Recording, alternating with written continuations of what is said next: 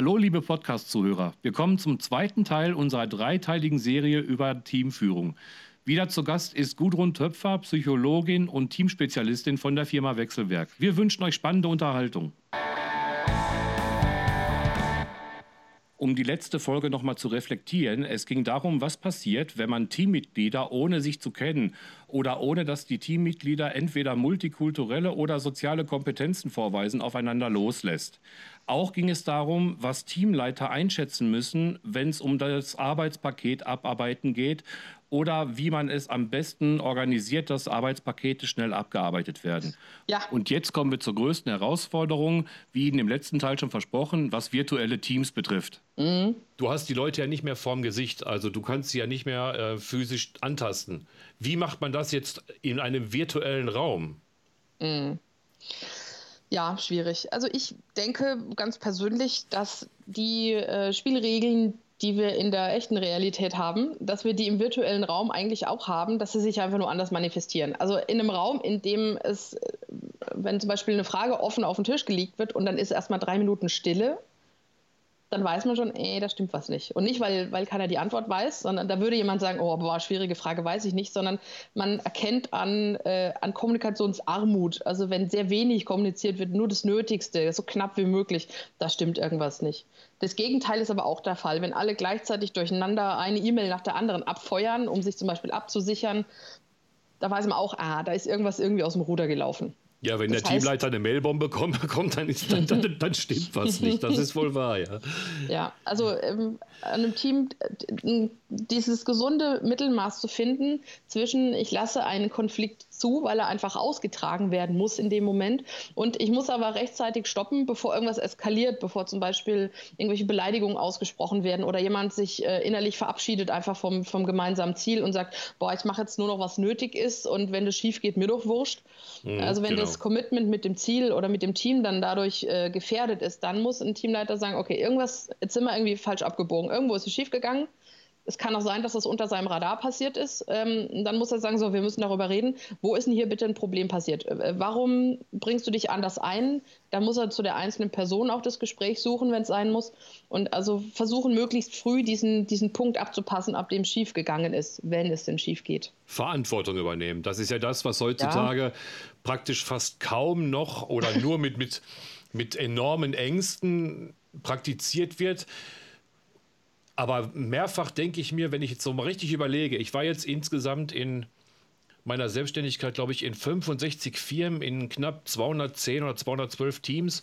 Und ich habe immer mehr mit den Jahren der Entwicklung festgestellt, dass je höher die Entwicklung kommt, desto mehr Angst haben die Vorgesetzten vor der Verantwortung oder auch einzelne Teammitglieder vor der Verantwortung. Früher war es kein Problem. Man sagte einfach, mach mal eben kurz einen Exchange-Server fertig und wir kommen gleich mit 200 Postfächern. Alles klar, komm in zwei Stunden. Heute fragt man sich, welcher Server, welche Hardware, welches dies, welches das, darf ich, habe ich die Berechtigung, ist es genehmigt, 50 Mal den Vorgesetzten anrufen, der dann auch schon wieder angepisst da irgendwie in seinem Stuhl sitzt und denkt, wann, wann, hört die Pfeife endlich auf, mich zu nerven? Ne, und, und solche Sachen. Also eine, eine, eine, Eigenverantwortung oder ein Selbstmanagement, das ist für mich heute sowas wie Gold, weil es ist immer weniger und immer weniger und immer weniger. Ich kann es nur sagen, ich, ich verstehe die Leute teilweise auch nicht, die das prognostizieren, dass es immer besser wird und und besser wird, wenn das Selbstmanagement und die eigene, die eigene Verantwortlichkeit immer weiter in den Abgrund sinkt. Mhm. Das hat sehr, sehr viele Ebenen, was du da gerade gesagt hast. Zum einen denke ich, dass äh, du bist ja im IT-Umfeld tätig, da ist diese, äh, wie schnell die Welt komplizierter wird, das mhm. ist, glaube ich, besonders fies. Das heißt, diese, dieses Bedürfnis, sich abzusichern, rückzufragen, mache ich denn das richtig, weil man diese Komplexität einfach nicht mehr überblicken kann, das hat, glaube ich, ein bisschen mit deiner Branche zu tun. Da wird es andere Bereiche geben, wo das nicht so schlimm ist. Ja, aber ähm, in der ähm, IT, das meine ich jetzt also. Ja, genau. Also in dem Bereich bin ich ja nicht so viel tätig. Das wäre jetzt mal einfach eine Hypothese, von der ich sagen würde, warum das diesen, äh, diesen Effekt besonders verstärkt. Auf der anderen Seite ist es, ähm, und das gilt für alle anderen Sachen, für komplexe Aufgaben, ja, für Teamleiter die Obergrütze, die Verantwortung für so ein sehr, sehr komplexes Projekt zu übernehmen, wo man vielleicht mit ein bisschen Gefühl und Erfahrung schon von Anfang an sagen kann, das reicht nicht. Die Zeit reicht nicht, das Budget reicht nicht, wir haben nicht die richtigen Leute oder wir müssen darauf spekulieren, dass wir die zum richtigen Zeitpunkt auch bekommen. Das ist alles sehr wackelig und am Ende kündigt dann einer zwei Minuten, bevor es losgeht, weil er keinen Bock mehr hat. Und für diese mhm. unsicheren äh, Rahmenbedingungen, die um das äh, Projektergebnis außenrum stattfinden, die der vielleicht auch überhaupt gar nicht beeinflussen kann.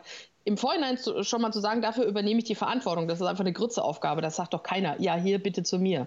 Das macht doch keinen Spaß. Ne? Trotzdem muss es irgendeiner machen.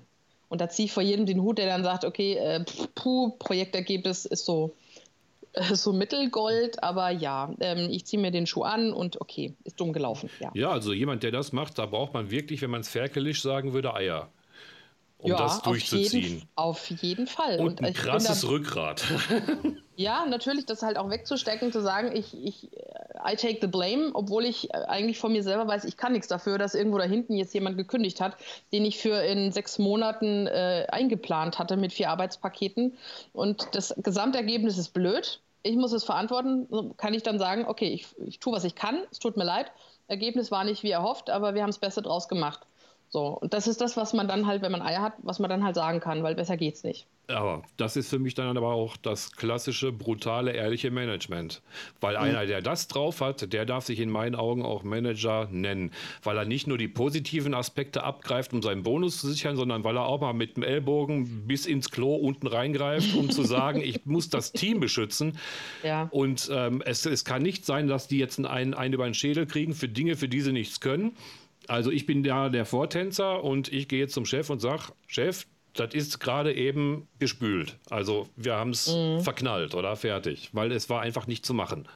Ja, ja, also diese ich, ich, denke auch, dass es, dass es jemand mit sehr viel Rückgrat braucht, um das zu tun. Der kann sich natürlich mit einigem Recht fragen, was kann ich denn jetzt dafür, dass irgendjemand gekündigt hat? Da hat mhm. auch niemand Schuld dran. Aber wir sind halt jetzt so, das ist so ein, so ein äh, mitteleuropäisches Phänomen, wir sind halt einfach sehr gut drin zu sagen, na Mensch, wer ist denn schuld? Und wir gucken nach Peter Kruse, kennt wahrscheinlich, äh, viele kennen dieses Video, die Regeln für den totalen Stillstand im Unternehmen, der sagt, äh, Gehen Sie ins Detail, finden Sie raus, wer richtig schuld ist, graben Sie tief. Nicht das Problem lösen, nein, erstmal gucken, wer ist denn schuld. So, und das ist einfach eine Disziplin, die haben wir perfektioniert, das machen wir immer noch gerne, obwohl es überall schon Schallmei, dass wir damit jetzt aufhören und mm. äh, konstruktive Fehlerkultur und so Zeug. Das wird, ähm, ich glaube, dass das besser wird, aber das wird noch sehr, sehr lang dauern. Also wir sind bei weitem nicht so weit fortgeschritten im Thema offene Fehlerkultur, wie das einem zum Beispiel vorkommen könnte, wenn man mal so durch LinkedIn durchscrollt. Ja, das ist die Angst vor der Peinlichkeit. Obwohl aber Design Thinking sagt, fail forward. Mhm. Na, also man, man muss Fehler provozieren und auch man muss auch mal Risiken eingehen, die Fehler in sich bergen, weil du ansonsten keinen Lernprozess und keinen Lerneffekt hast. Und das ist aber bei den Leuten, bei den meisten eben halt, die noch ähm, mit der alten Denkweise unterwegs sind und sich nicht angepasst haben, irgendwo noch im, im, im, im Hirn verankert. Und die werden auch niemals aus ihren Fehlern lernen. Das finde ich schade. Deswegen mhm. frage ich mich, wenn wir jetzt nochmal das Modell von, von Tuckman nehmen, warum mhm. ist es denn eigentlich notwendig, ähm, ein Modell zu erschaffen, um, um die instinktiven Wahrnehmungen zu untermauern? Warum können wir nicht von vornherein sagen, nee, das ist Käse, das funktioniert nicht? Warum handelt man dann nach, nach, nach Modellen? Geben die einem nochmal eine größere Absicherung oder ist das nicht auch eine Art Sicherheitsverhalten?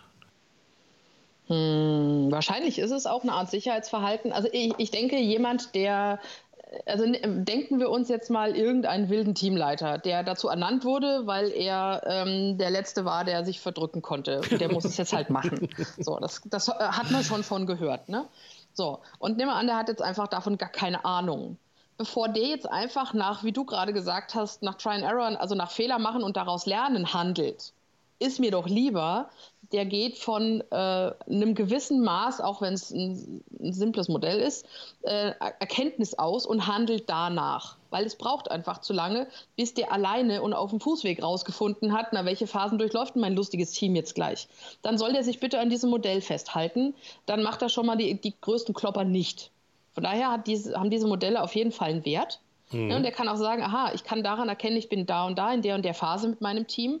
Und meine Aufgabe als Teamleiter ist es deshalb jetzt dies und jenes zu tun. Dann stecke ich da Energie rein und alles andere lasse ich. So. Das heißt, es spielt also auch eine Rolle, wenn jemand ein zu weniges, zu geringes oder ein zu hohes Selbstvertrauen hat, wenn es um die Teamplatzierung geht, also die Platzierung innerhalb des Teams und dass Modelle wie Tagben da Unterstützung leisten können. Also ich kann mir, ich, ich hoffe jetzt, ich verstehe die Frage richtig, lass uns mal probieren. Wenn nicht, äh, okay. sag Bescheid. Also ich kann, wenn ich sage, ich, ich traue mir das nicht zu, ähm, dann kann ich selbstverständlich sagen, ich halte mich an so einem Modell fest und dann ist es gar nicht ein, ein Zeichen von geringem Selbstwertgefühl oder Selbstvertrauen, wenn ich sage, ich habe da einen blinden Fleck, ich kenne mich nicht gut aus, ich nehme irgendeine Hilfe an und dann ist mir auch ein simples Modell, das mir die grobe Marschrichtung zeigt, lieber, als dass derjenige halt mal macht, wie er denkt. So, auf der anderen Seite, jemand, man erkennt den Experten ja daran, dass er dieses Modell zwar sehr, sehr gut kennt, ne, dass er es auch verinnerlicht und verstanden hat, aber halt hier und da auch mal davon abweichen kann, weil äh, der Profi darf das sozusagen. Ne? Mhm. Der weiß, die grobe Richtung ist so und so und es gibt sehr, sehr viele Einflussfaktoren, wie ich vorhin schon gesagt habe, die dieses Modell nicht abbildet.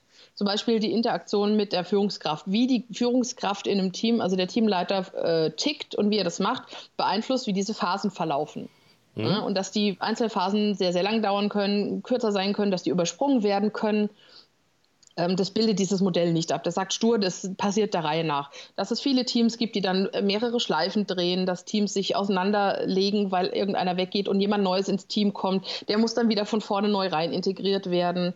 Ähm, auch wie das Team mit äh, Misserfolg umgeht zum Beispiel. Das sind alles Dinge, die in diesem Modell nicht abgebildet werden. Und da ist dann immer noch genug Raum für, naja, müssen wir halt versuchen und äh, aus den Fehlern möglichst schnell lernen. Okay. Da kommt das dann zum Tragen. Und jemand, der da ähm, das Rückgrat hat, von dem du vorhin gesprochen hast, der tut das dann auch und der sagt, hm, ich weiß jetzt auch nicht genau. Ich würde sagen, wir machen es so und so. Hey, Teammitglieder, was sagt ihr denn dazu? Und die können dann sagen, ja, finde ich gut, finde ich doof, finde ich mittel, mir egal. Und dann einigt man sich halt auf irgendwas und sieht dann im Laufen, laufen wir in die richtige Richtung oder müssen wir zwei nach rechts oder drei Schritte nach links? Das ist cool. Jetzt hast du sieben Achtel der Frage richtig beantwortet, was ich eigentlich welches, auch wissen wollte. Welches Achtel fehlt denn? Das Achtel fehlt mir, ähm, wenn jetzt einer zum Beispiel ein zu niedriges, ähm, weil er unter ähm, Komplexen leidet, Selbstvertrauen uh. gibt oder ein zu hohes, weil er gerade einen Höhlenfluch hat, weil er gerade einen Bonus gekriegt hat. Mhm. Das heißt also mit dem Modell von, von Tagman als Beispiel, weil wir uns jetzt schon seit geschlagenen äh, Minas Tirith-Zeiten darüber unterhalten, mhm. ähm, kann man den wieder auf den Boden der Realität zurückholen, beziehungsweise den anderen wieder auf den Boden pushen, weil er sich unterirdisch eingegraben hat. Na, warum soll ich denn das machen, wenn sich jemand furchtbar über seinen Bonus freut und sagt, wow, cool, und jetzt läuft es aber gerade bei mir, ja Himmel, dann lasse ich den sich doch freuen und ich gucke aufs Arbeitsergebnis, was es da für einen Effekt hat. Das ist richtig, aber ich rede über eine Konstante. Das heißt jetzt nicht eine, eine temporäre Juhu, ich laufe jetzt zwei Tage nicht mehr rund, sondern dass der so einen Ego-Schub kriegt, dass der jetzt über Wochen irgendwie der Meinung ist, er ist ähm, Cäsar. ich denke gerade an Nero, der sagt dann brenne rum. Nee, also genau. ich, ich, ja, ähm, ich glaube, es gibt einfach da auch wieder verschiedene Charaktere und genauso wie in der echten, echten Welt ist es auch im virtuellen Raum die Herausforderung an den Teamleiter, diese Person zu integrieren und dafür zu sorgen, dass sie ein gutes Arbeitsergebnis abliefert. Und das ist aber eine Frage von Führung. Und äh, wenn jemand ein sehr, sehr starkes äh, Selbstwertgefühl hat, ein gutes Selbstbewusstsein und vielleicht auch ein bisschen zu viel davon, auch das gibt es und das ist auch in Ordnung. Auch den kann ich entsprechend ins Team integrieren und sagen, hör mal zu, hier, du wolltest, ähm, du sagst, du bist gut, dann kriegst du hier kriegst du eine komplexe Aufgabe. Jemand anderen, der sagt, ich habe mich zum Beispiel neu eingearbeitet, ich fühle mich überhaupt nicht trittsicher in dem Thema, dem gebe ich als gute Führungskraft eine kleinere Aufgabe oder ich habe öftere Kontaktpunkte mit dem, ähm, wo ich sage, wir machen einfach Sparring und wir reden darüber, bist du auf dem richtigen Weg äh, und dann helfe ich dem natürlich auch da trittsicher zu werden und ein gutes Gefühl für sein Arbeitsergebnis aufzubauen. Das heißt, äh, ich werde in, im Leben nicht jemanden, äh, äh ich sage mal, bestrafen in Anführungsstrichen dafür, dass er jetzt äh, ein sehr starkes Ego hat hat, sondern ich gucke, wie kann ich das zum Nutzen des Teams denn einsetzen. Und eine gute Führungskraft schafft es auch. Ich bin als Führungskraft nicht diejenige, die entscheidet, äh, der, da, der ist aber ein bisschen zu trittsicher, den muss ich mal ein bisschen eindengeln. Und einen anderen, äh, mit dem mache ich das Gegenteil. Das darf ich nicht tun. Ähm, die Leute sollen sein, wie sie sind. Und das ist okay, dass wir alle unterschiedlich sind. Ein Team jetzt profitiert du, davon. Jetzt hast du mir das letzte Achtel erfolgreich aufs Auge gedrückt. Oh Gott sei Dank. Leider sind wir schon am Ende des zweiten Teils unserer dreiteiligen Podcast-Reihe zum Thema Teamführung. Wir hoffen, dass euch der letzte Teil, der in wenigen Tagen erscheint, ebenso interessieren wird wie die ersten beiden Teile. Bis dahin wünschen wir euch alles Gute und bis dann. Ciao.